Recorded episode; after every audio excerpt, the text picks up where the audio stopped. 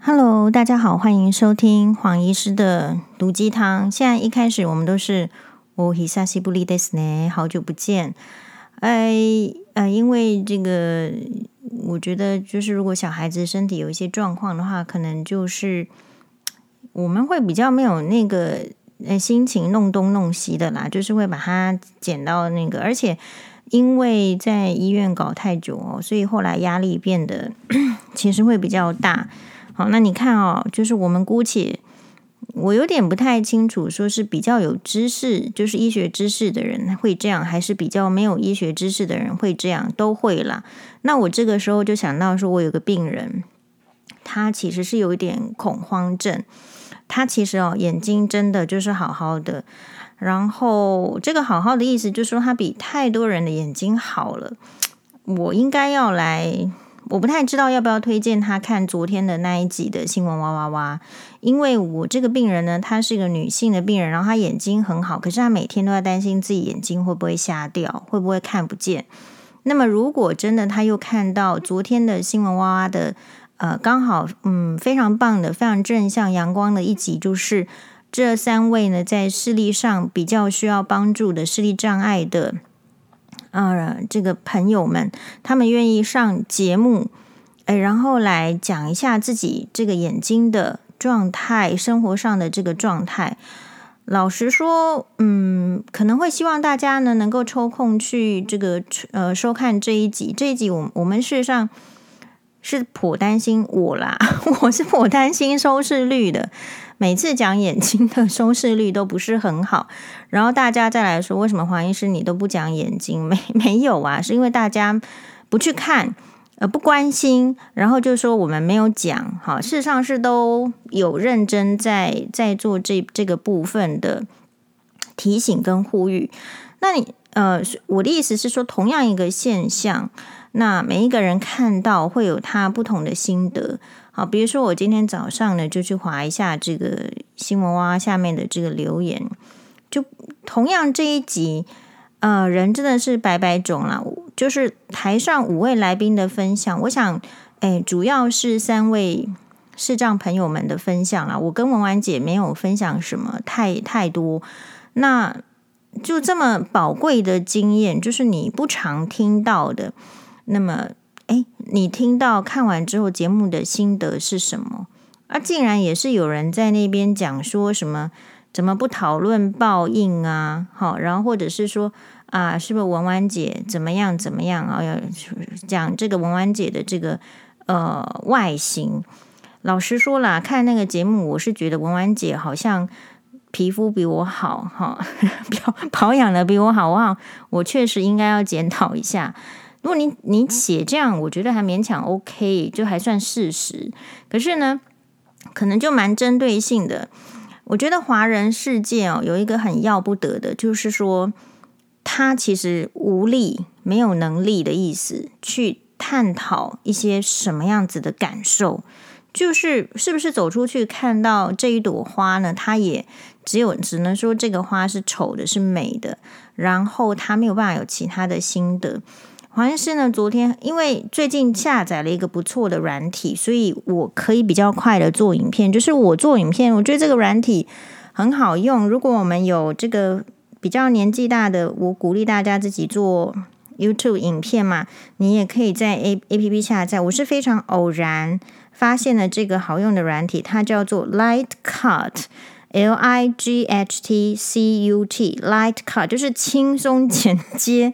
那自从有这个软体之后呢，它可以非常 fancy 的，我不太知道用呃下载这个软体要多少钱哦，因为奇怪了，有时候下载下载呢，它也不秀多少钱，但是就想说可能也没多少钱吧，就给它下载，然后它会有一键成片啊，灵感拍摄、自由 剪辑，还有很多模板这样。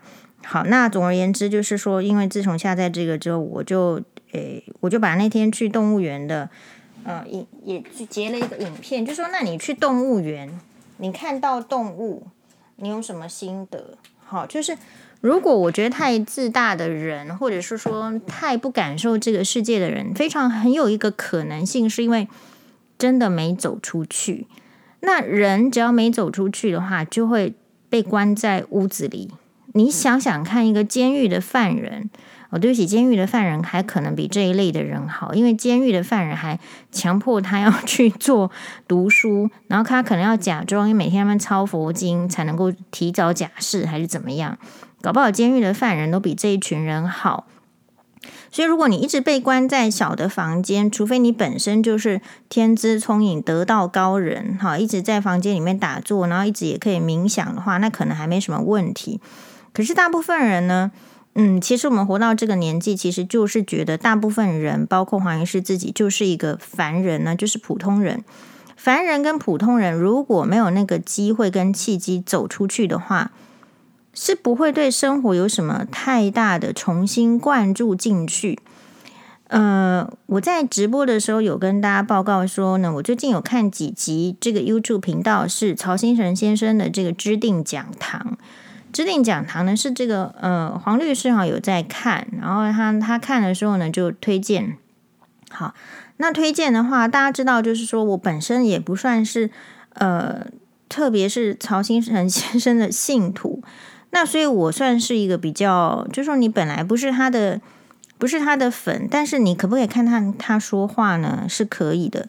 那所以我就想说，那为什么我我要看？那我要看的理由是，第一个当然就是我，嗯，可能我们周边真的是有朋友在看，比如说，好，假设是举例，就是黄律师他在看，然后第二个是他的呃 YouTube 影片，好，就是你可以感受到他的这个品质，然后第三个就是我其实很少看台湾其他的 YouTube 影片。我看的这个 YouTube 影片呢，首先很感谢，就是大家订阅跟呃观看黄医师的影片。就是我们我之所以不看其他的 YouTube 影片呢，很少了，主要是因为觉得好像不太有什么，就我还没有察觉到。好，固然就是说，大家可能会觉得说哇，理科太太啊，还是什么很有知识性啦，还是什么，但是我不知道，因为人生时间很少。如果要看一个影片，是你就会去选择。那我可能选择性的是说，要不我要看那个很有知识性的影片，那要不呢，我要看非常放松的影片。那我自己是比较喜欢看的是，比如说日本的旅游的影片，然后有或或者是说一些不一样生活的影片，比如说像银座妈妈桑哈，或者是说可能什么日本的这个名媛贵妇，我们就去看一下。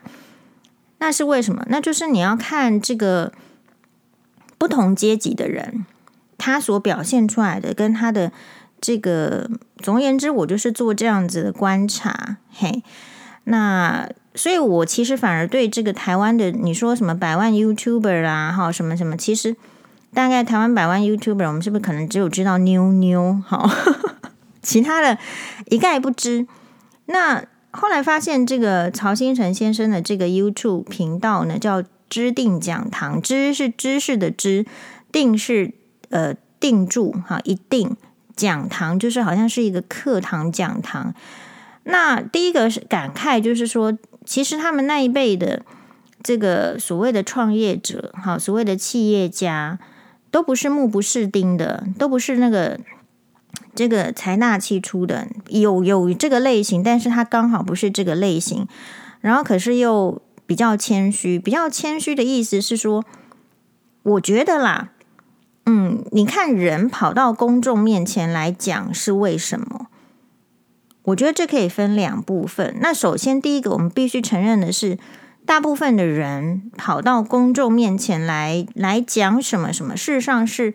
要经营媒体的人是比较多的啊，就是说他呃，不管他本身是不是有一个专业，是一个长才，总之他可能认定他自己有这个媒体方向的一个优势，或者是说都听人家讲，或是看看起来好像很 fancy，好像很好赚钱，或者是觉得这方面赚钱比较轻松，就像是说，如果一个 YouTuber。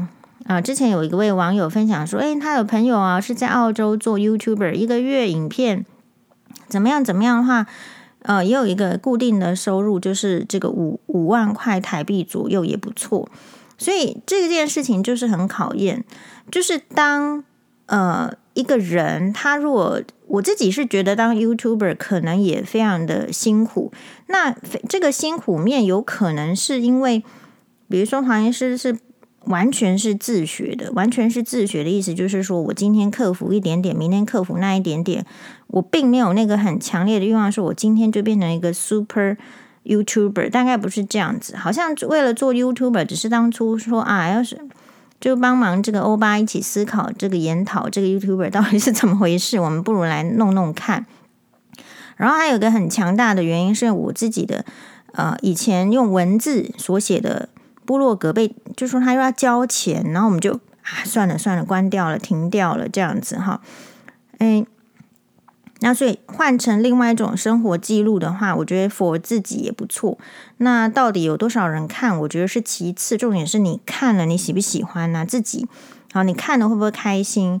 所以我有分享过说 D，然后一个 dash，D day D A Y dream，再一个 dash，再一个 dream。他是一个美呃日本住在日本，他可能住在千叶县还哪里有点不清楚，但是他就是一个迪士尼的啊、呃、YouTuber。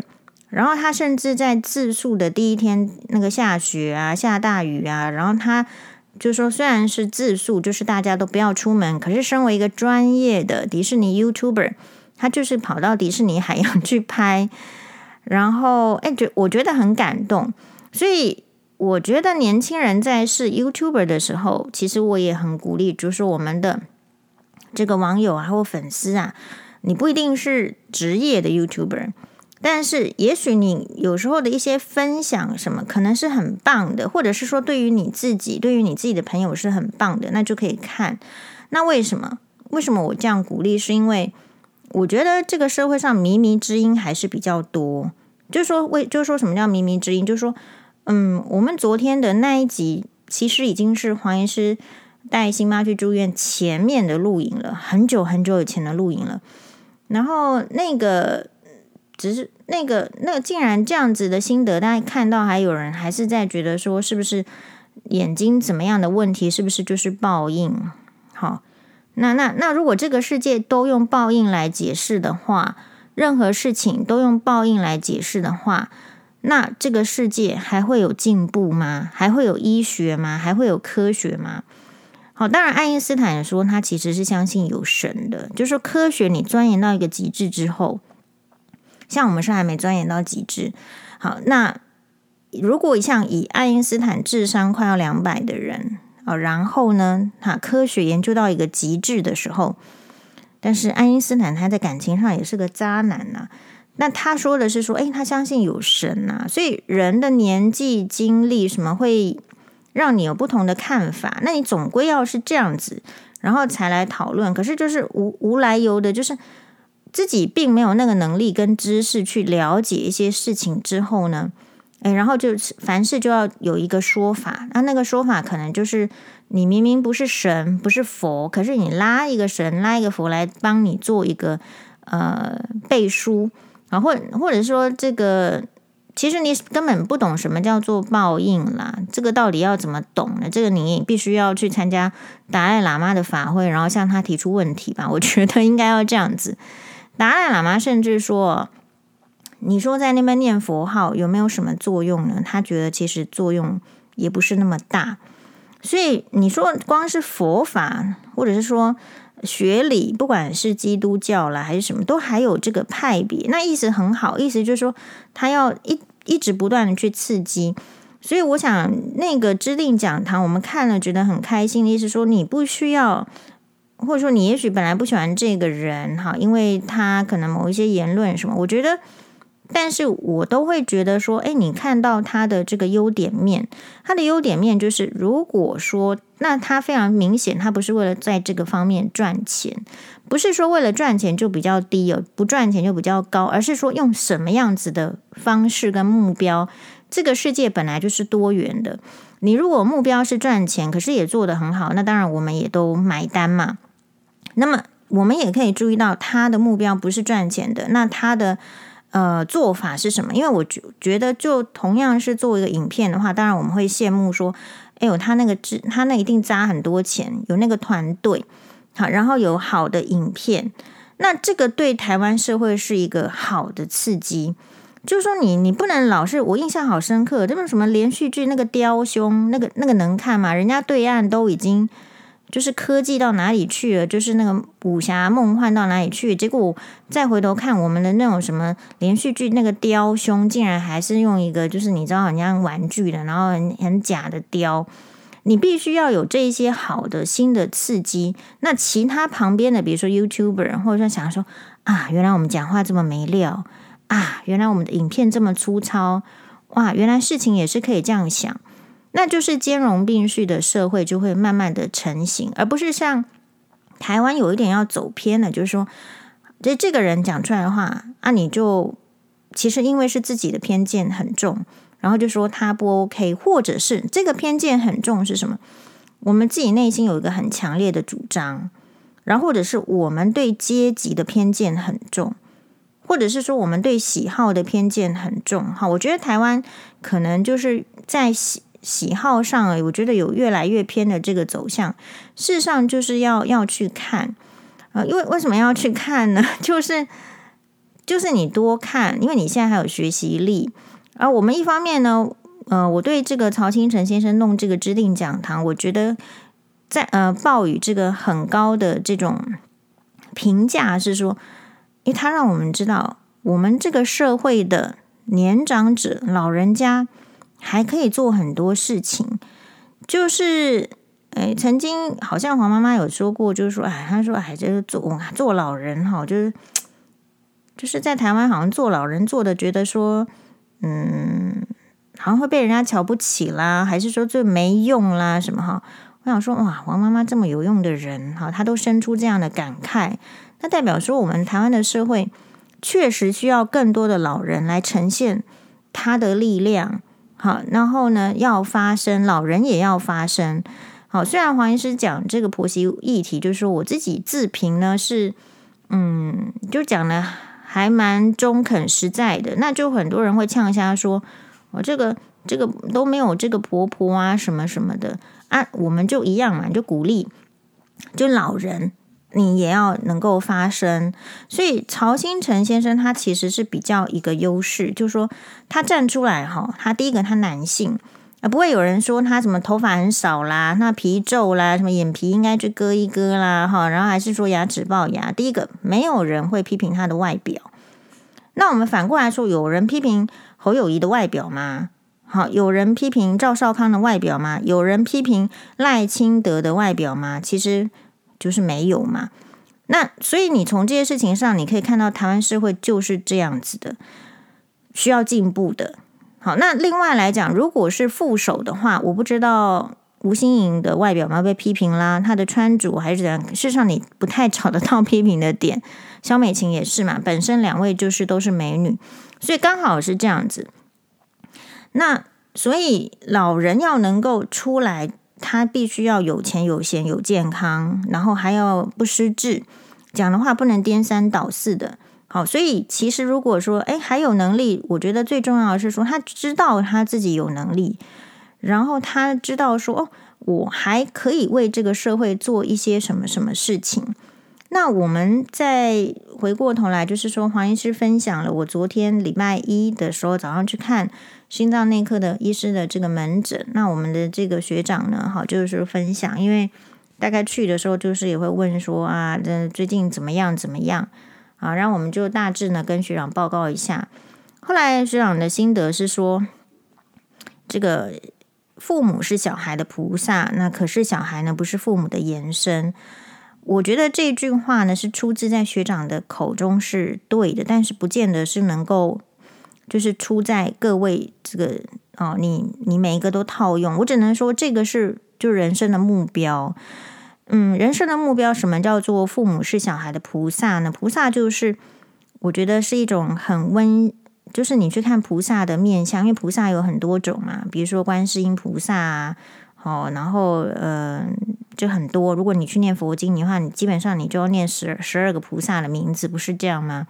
那在这种印象中，或者是你去京都玩的时候，你有没有去过三十三间堂之类的？就是我觉得在京都，在日本，他之前因为有一段时间，他们就是整个佛教很盛行，所以他会有非常多的佛像什么的，好菩萨的造像，那其实就是面容慈祥的。所以我说那个是理想，学长讲的话就是一个理想。可是人生一定要先知道理想，你才能够努力往理想迈进，不是吗？那学长说，菩萨是这个美，妈啊，父母亲是小孩子的菩萨，可是小孩子不是父母的延伸。这个对于我觉得父母亲是很重要的。比如说，你一定要提醒自己，是不是有尽全力去保护啊、照顾啊，而且在情绪稳定上的对这个小孩子。这个是很难的，因为我们这个世界不会有人去挑战菩萨，因为你只要一挑战菩萨，你就会先坠入地狱。什么菩萨一根手指头或者撒一根什么水，然后你就消失了嘛。所以大部分的父母没有办法去做菩萨的理由，是因为父母本身也是凡人。然后，然后这个凡人的话，就是什么叫做凡人？就是不是神仙，那他就会受到很多的，就是像我们昨天节目所讲的，小金姐讲的很好的，就是说。就老天爷来让你来这个世界呢，就你你的这个责任就不是吃香喝辣，你的责任就是，诶，有一些考验。那每一个人都要从考验中不断的去蜕变嘛，去挣扎，不大概没有办法说从第一次就变得好。那蜕变挣扎还得来自，就是说你这个家庭啊，或者这个社会给予的这些力量。我认为像昨天的上这个节目的。这个视障朋友来宾呢，比如说可能这个小金姐啊，黄小金名主持人，还有就是呃，这个林志龙啊，他呃从小就是他媒体上都会有一些报道哈，呃或者是这个呃另外一位这个我我觉得都非常棒的这个周大哥哈，就说他上节目这几位呢，他不一定是盲人界的翘楚了哈，就是。但是他一定是在这中间呢，他已经挑战克服。那我们仍然会有非常多的，比如说听众朋友啦，或者是我们说眼科的病人，他正在经历遭遇视力慢慢慢慢受损的这个打击。那么有一些也许治疗就会好。你说白内障，你需要怕吗？就是不用怕了。那你就哎，克服一下开刀的心情，慢慢把它处理掉。那万一白内障开不好呢？呃，确实他也会经历这种视力不够好的一个状态嘛。所以，呃，我们看到的是一个昨天的节目是一个严重的打击，呃，然后慢慢的想办法克服，或仍然在克服中。那能够觉得好的话，必须是社会上其他的人有钱有闲。有余力，而且认为它是重要的指标，然后去给予帮助。比如说，我们确实是有看到在，因为我自己常常坐捷运嘛，好，捷运的时候确实是有导盲犬，他们都很 OK 的。然后捷运呢，还有这个刚刚志龙所提提供的，诶，它是有一个这个哦，就是说协助站务人员协助你去去去这个走路什么的。那因为这个这一集的嗯嗯播出之后呢，里面的嗯、这个志龙呢，他有林志龙先生哈，志龙志龙他有来黄医师的门诊哈。那因为他住的地方跟黄医师门诊的这个地点实在是很遥远，遥远遥远呢啊、哦，就是 even 就是我们看清看得到的人，我都觉得说哇，太太太遥远了吧。然后，可是志龙就那时候我有点有点 surprise，哎，我想说这个名字，然后走进来，我说这不是一起上节目的来宾志龙吗？这样好，那就是志龙是请我帮他看看，说他的这个眼睛还有什么可以啊、呃，就是怎么样可以在帮助的部分，或是让他觉得怎么样要再注意一些什么事情啦，这样子好。那我自己觉得很感谢志龙，是说，哎，那因为他后来他就注意到说，好像这个小孩就是小孩子，哈，黄医师小孩子的身体状况是有一些诶需要努力的方向了，比较不好，所以他就送这个黄医师那个，这该怎么说呢？因为志龙也没 教我，然后我见识非常的浅薄，我想就是类似呃佛珠啊、天珠什么，他说。哎，开过光啦，不错啊，这样子哈。哎，我想那个就是，我就我我我当下顿时觉得不好意思，因为我说我虽然不懂，可以我也知道这个东西是不是太贵重，好，然后哎，这样可以收吗？他就说没关系啊，黄医师你就收哈。那黄医师还真的给他收下来，感谢感谢这个这个这个志龙。那这个在那后来。我就说我要请那个同事，因为我自己在看门诊呢，我就不不是那么能够走出去。然后我就说，因为我们的这个诊间离他他要去搭捷运回去嘛。好，那我就说我们是不是请一位，就就说你到捷运上的话会有人接手帮助。可是我们这一段，好，我说实在下雨天也不放心了。我就说，哎，要请我们同事哈。找一个人帮忙他呢，走这一段，再回到这个捷运上。那志龙就非常客气，就说：“哎，不用不用不用，我自己真的可以。”就是嗯，所以我们对你像黄医师自己是身为是眼科医师哈，我说实在，我对于视力不良的人，就是已经是很关注了。很关注的意思是说，你只有去关注他们的生活，理解他们的生活，你才会。更想办法吧，这是第一个。然后第二个，多了解，其实也是我们职业的必须性。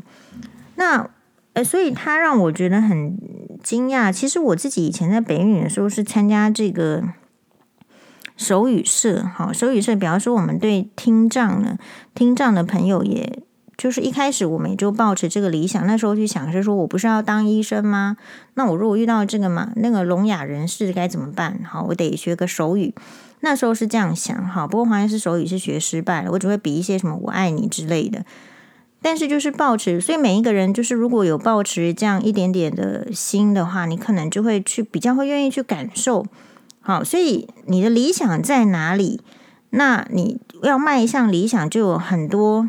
需要去做的事情，所以有时候我们的那个每一个人的这个目标是不一样，比较可惜。我们刚刚讲的是学长说的那句话嘛，父母是孩子的菩萨，可是很多父母并不是孩子的菩萨。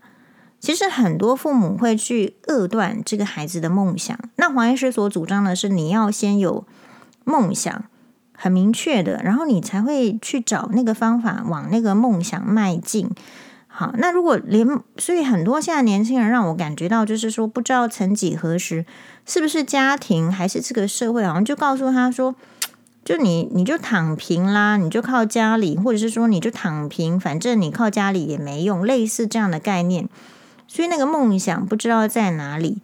如果梦想不知道在哪里的时候，其实就很难去努力。所以你不能只看到年轻人，你就说：“哎，他们怎么不努力？哎，他们态度怎么这样？”那个梦想还还蛮重要的。那年轻的时候就没梦想的时候，那老的时候能不能建立梦想呢？还是说要等到健康失去的时候才那边笑想梦想呢？这这个是不行的嘛。所以就是。你看一个节目，就是会有一些心得。那我看到里面有一篇留言哦，那个留言，哎，好了，我说什么统一发票中奖，你看到现在也没时间去兑，叫我赶快去全家便利店兑兑换。好，那那这句话就有些人就是说赞同不赞同，我觉得都都很有他们自己的 background 啦，或者是想法。好，父母是小孩的菩萨，但是小孩子不是父母的延伸。那有一位张先生就说，小孩才是父母的菩萨。到头来，不只是不只是小孩需要我们，而是我们需要小孩。就是，其实我黄医师就很残忍的去给他一秒破题。我说，如果这个小孩又穷又病又傻，你还能大声的说你需要小孩吗？其实，因为大部分的人并不是菩萨呢。菩萨是怎么样变成菩萨？释迦牟尼佛到底是变成怎么变成佛的？大家可能要研究一下。就说，如果还是凡人的时候，其实那个不是小孩，而是一个希望，是一张彩券。